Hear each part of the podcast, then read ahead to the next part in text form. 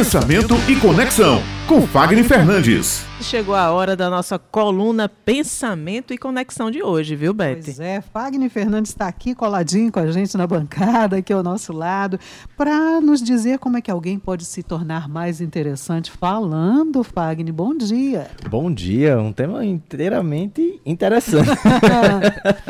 Eu acredito que para poder a gente se tornar interessante, antes a gente precisa se tornar interessado, não é interesseiro, tá?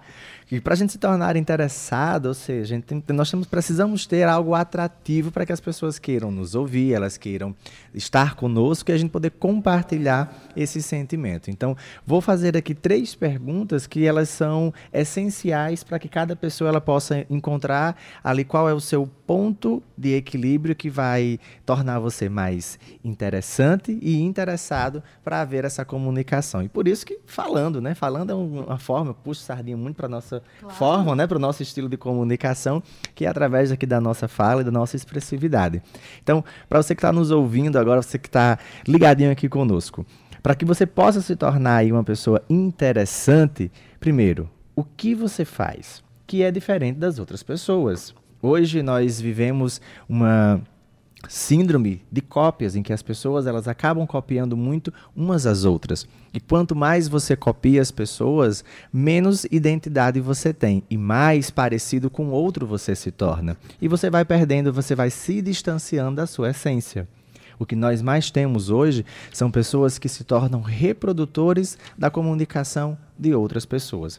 A exemplo, você assiste duas horas de aula e você vai transformar aquilo em dois, três, cinco minutos de conteúdo. Então você fica num campo de superficialidade muito grande. E quando você se depara com outras pessoas que trabalham isso com mais profundidade, com mais naturalidade, acaba que você traz ali um viés e começa até mesmo se incomodar e se questionar, porque eu não consigo chamar a atenção ali do meu interlocutor. Então, se você entender bem o que você faz, você vai ter dentro de você uma resposta que muita gente busca e tem dificuldade de encontrar. Qual é a tua paixão? O que é que vai fazer você se motivar e motivar as pessoas para estar com você?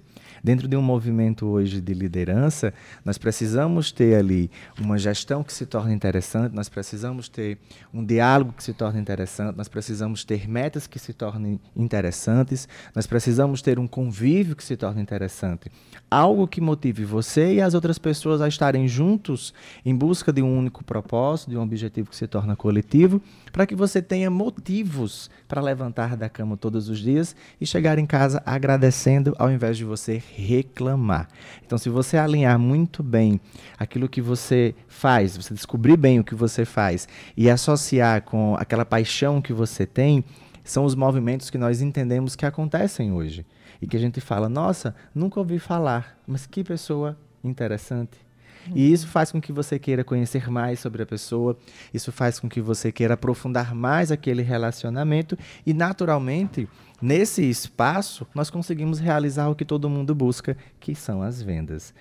E aí vem o terceiro elemento, não menos importante e talvez mais desafiante. Você precisa aprender a contar histórias, a sua e as que você vai construindo ao longo da sua narrativa. Contar histórias hoje é algo muito relevante.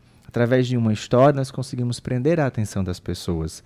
Nós vivemos uma cultura de superficialidade, de imediatismos. As pessoas estão mais ansiosas, completamente distraídas, e a história ela tem esse poder de nos gerar uma conexão, de prender a atenção. Por vezes, em forma de metáfora, ela consegue alcançar o inconsciente e consegue fazer com que as pessoas mudem de direção. E isso torna você uma pessoa mais interessante. A forma como você fala, o tom de voz, a ênfase, o jogo de palavras, a forma como você se expressa, como você articula, faz com que você consiga ali tornar aquela comunicação, aquela narrativa interessante e não mais cansativa. Antes, os professores se perguntavam muito: por que, que as pessoas preferem uma transmissão ao vivo ao invés de uma aula? Porque provavelmente o modelo que você está usando ele não é mais interessante. Não é que não seja eficaz. E para que tudo se torne, tenha mais eficácia, tenha uma melhor aceitação, nós precisamos aprender constantemente como nos tornarmos interessantes. Até porque nós vivemos hoje uma enxurrada de comunicação e nós disputamos muito pela atenção das pessoas. Uhum. Quantas, quantos de nós aqui não compra cursos e cursos e acaba não conseguindo passar do primeiro módulo? Então nós somos fisgados pelo interesse imediato, mas não queremos vivenciar o processo para que nós também possamos nos desenvolver e aprendermos como nos tornarmos pessoas mais interessantes. Então, quando nós falamos, nós desenvolvemos uma série de habilidades cognitivo, né, o seu racional, o seu emocional, a sua linha de, de, raciocínio, a forma como você encadeia as palavras, como você domina o conteúdo, o, impre, o, imprevisto, né, que é um dos grandes medos das pessoas, você se coloca dentro de um modelo de exposição à vulnerabilidade para que você possa estar crescendo. Olha só quantos, quantos fatores estão envolvidos para você se tornar Interessante. e somos tão únicos, não é? Cada um de nós tem uma história de vida diferente é. e que isso você tem que saber trabalhar para explorar, né? o seu, é? O seu diferencial, né? Porque nós somos diferentes por, é? por, essência, isso. né, isso. Então, é.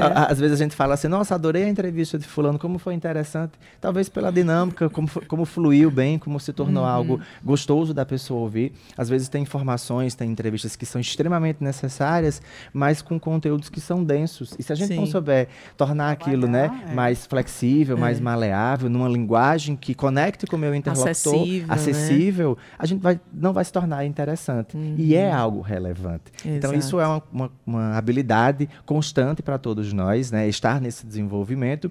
E, consequentemente, hoje, aquele que se torna mais interessante consegue reter maior a atenção das pessoas, que hoje a grande moeda de mercado né, é conseguir a atenção das pessoas. Exatamente. Né, para que nós consigamos ali alcançar o nosso objetivo.